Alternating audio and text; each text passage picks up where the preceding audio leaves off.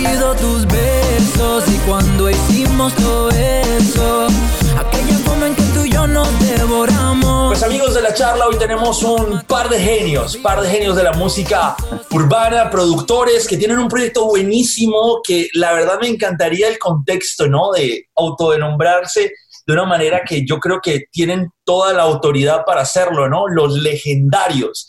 y también de trabajar con sin número de las figuras más representativas de lo que este último, eh, digámoslo así, ciclo de artistas que han salido desde Puerto Rico, pues se han ido para el mundo y, quiero saber muchos detalles de la oportunidad, no solamente de trabajar con ellos, sino de este proyecto a dúo de Rafi y Mark que están con nosotros aquí en la charla. Bienvenidos, ¿cómo están?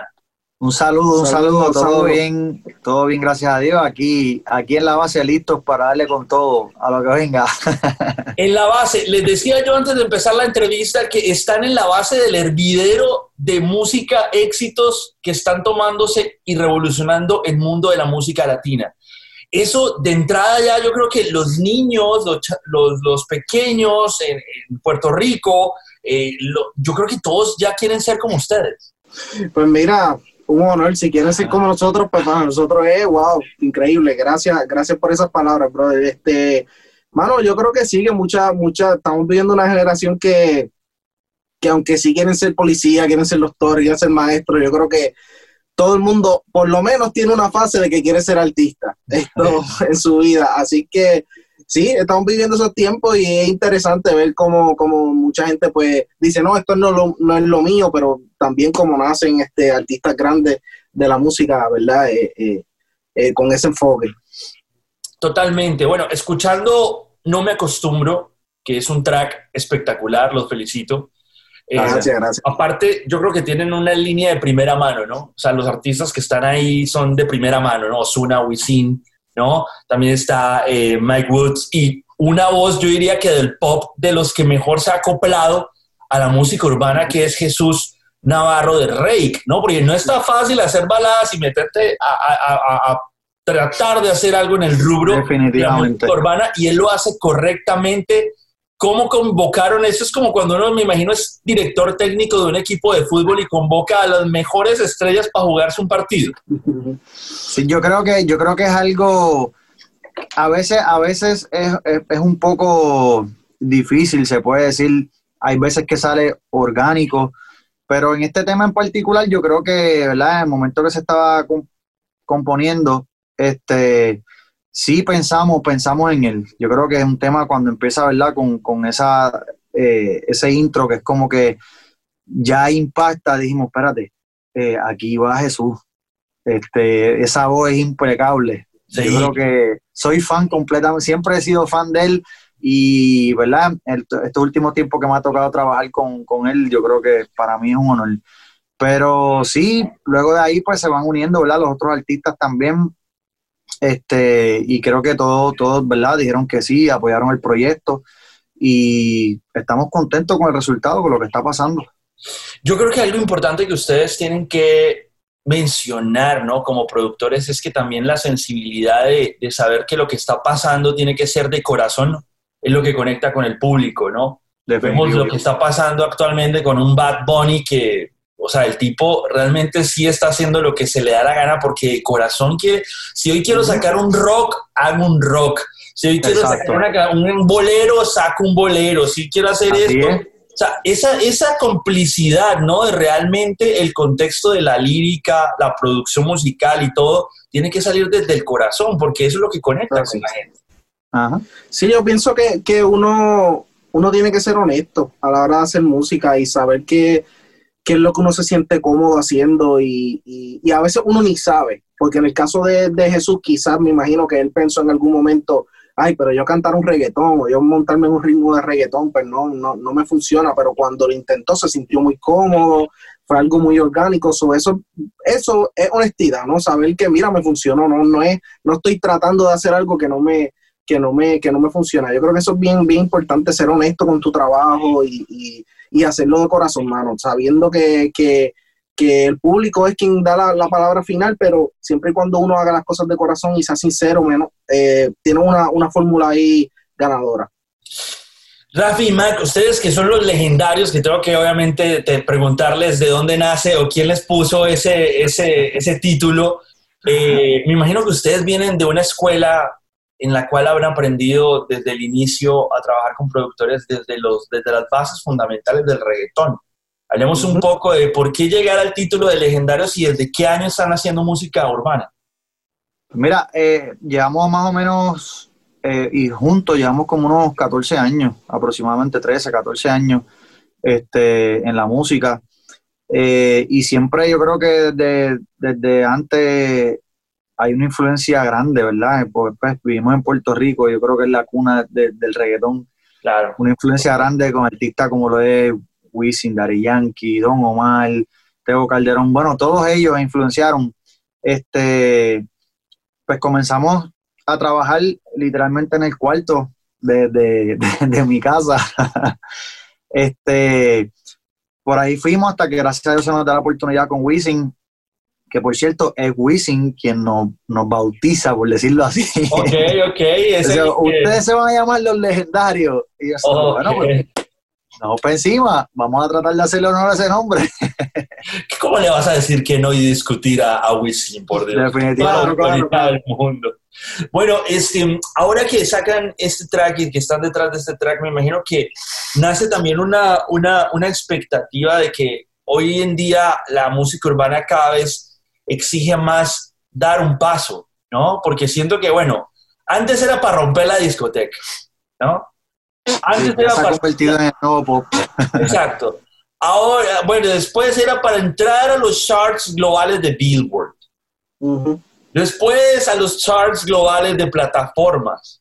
Y ahora ya en el mundo entero, después de lo que está pasando con la música latina y lo que acaba de hacer Benito con su álbum más reciente, número uno, por encima de los americanos de todo el mundo, yo creo que uno como productor ya bueno hizo, hombre, o como dirían ahí en Puerto Rico, diablo.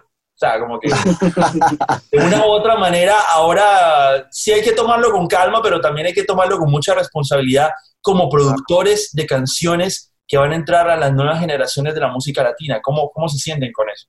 Pues igual va bien ligado a lo que estamos hablando ahorita, uno tiene que ser honesto con su trabajo, pero a la misma vez de ser honesto con su trabajo, uno tiene que saber que uno no lo puede hacer todo. Y es bien importante, un equipo de trabajo es bien importante y, y tener esas personas que van a dar eh, esa milla extra para que tu trabajo llegue a esos niveles, eso es bien, bien importante, mano, y, increíble lo que está pasando con la música urbana en el mundo y, gracias a los que abrieron paso, ¿verdad? Y, ahora pues va que está rompiendo con todos los esquemas, pues, mano, ese es el estándar, tú sabes, eso es lo que uno quiere, uno quiere, uno quiere estar allí, gracias a Dios eh, hemos tenido oportunidad de, tener mucho éxito y, y vamos a seguir por ahí para arriba.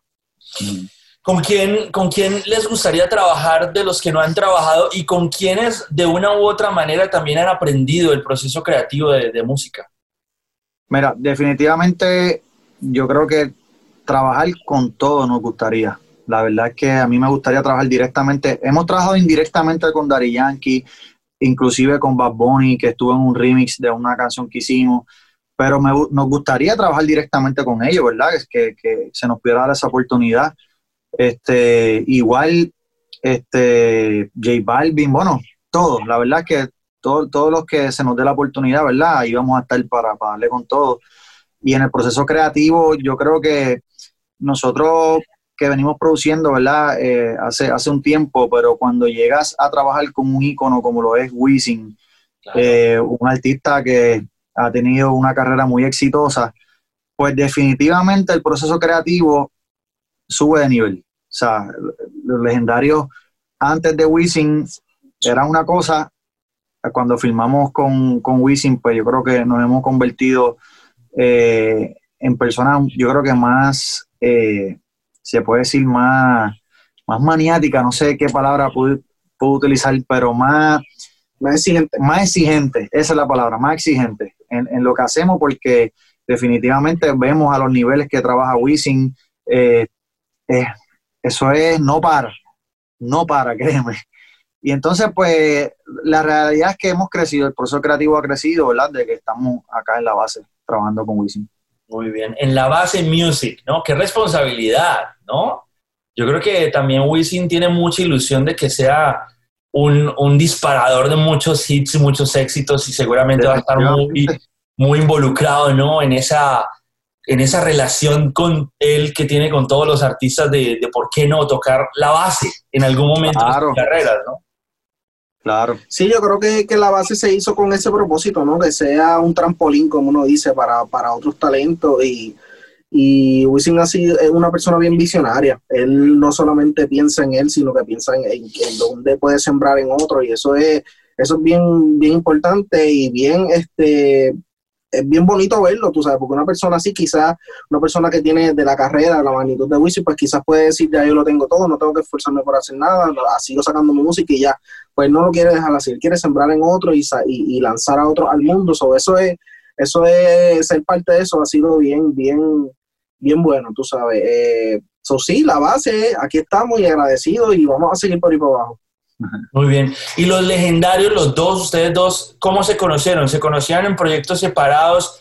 ¿Y, dónde fue donde, pues hombre, ¿por qué no trabajamos juntos? Porque el tema de también de, de, lo que uno tiene en la cabeza y que el otro vaya por el mismo lado, no es un tema tan fácil como se ve, ¿no?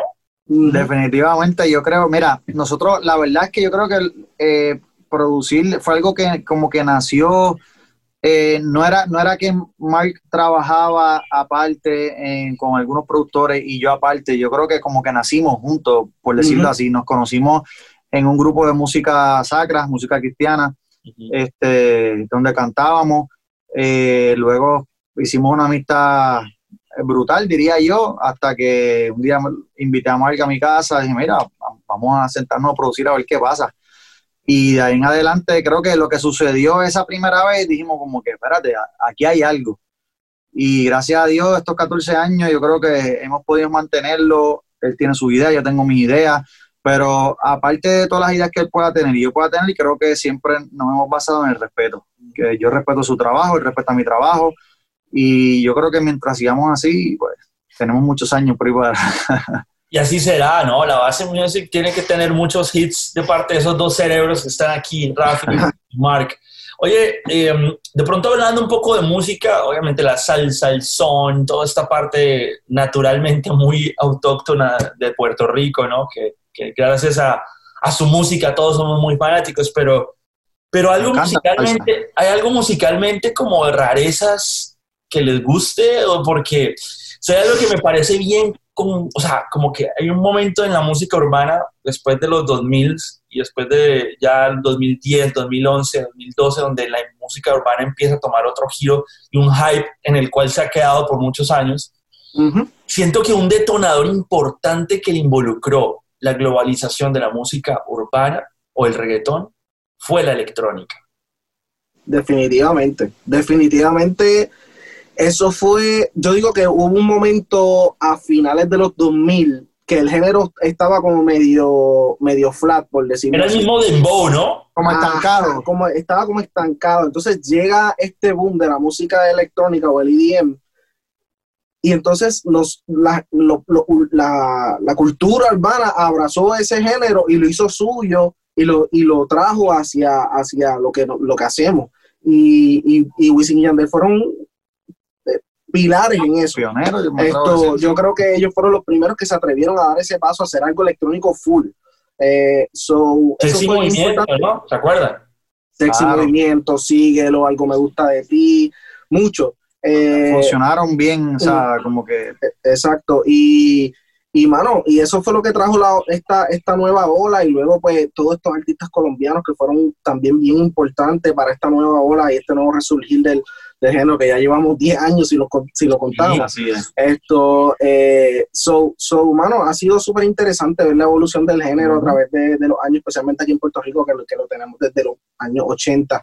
Eh, Me atrevo a decir que hasta la cumbia también, creo que. Claro que sí, lo latino también eso, tuvo su eso latino se funcionó muy bien con el reggaetón. Sí, y mano, súper interesante y, y, ser parte de eso ahora en esta etapa de nuestra vida, pues genial, increíble.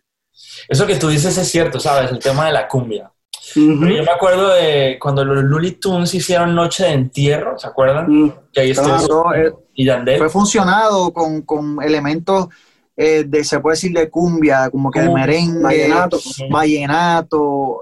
Es como que de ahí Y si tú vas al, éxito más grande de la música, bueno, no el éxito más grande porque ya estaba la gasolina, pero despacito viene con a una base rítmica de cumbia. Sí, definitivamente. Claro que sí, definitivamente. Es cierto.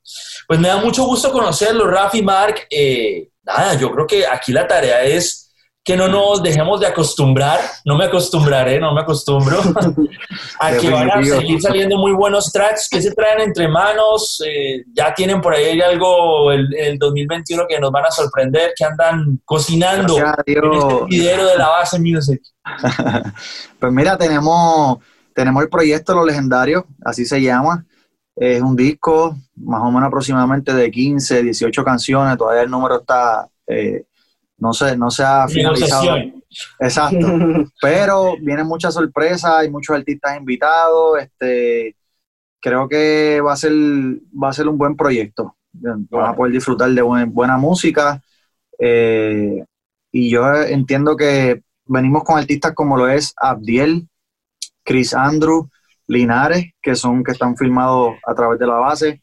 Que actualmente tienen un tema que se llama Tus Besos, que está sonando por ahí, pues creo que hay mucho potencial. Y me gusta eso, como que la unión hace la fuerza. Y siento que esa es también la fortaleza que ha llevado el género a otro nivel, esa unión, esa, amistad, ¿no? Que, que, obviamente ayuda a que buenas canciones salgan. Pues nada, les quiero felicitar, chicos, porque no me acostumbro a caso y lo que viene con ustedes seguramente va a estar buenísimo. Eh, nada, redes sociales, como la gente encuentra en todas las plataformas, hasta debajo de las piedras, lo que va a ser los legendarios. Nos buscan en todas las redes sociales, los legendarios, así mismo, corriditos, los legendarios. Este, nos pueden seguir en todas las redes sociales, ahí estamos, ahí van a ver todo lo que hacemos, nuestra vida de estudio, nuestro nuevo single, nuestros proyectos, todo, y se mantienen conectados ahí con nosotros. Los teasers de lo que vienen. Pues nada, Rafi Mar, muchas gracias por su tiempo y les mando un abrazo. un placer, igual a ti, gracias por tenernos aquí. del químico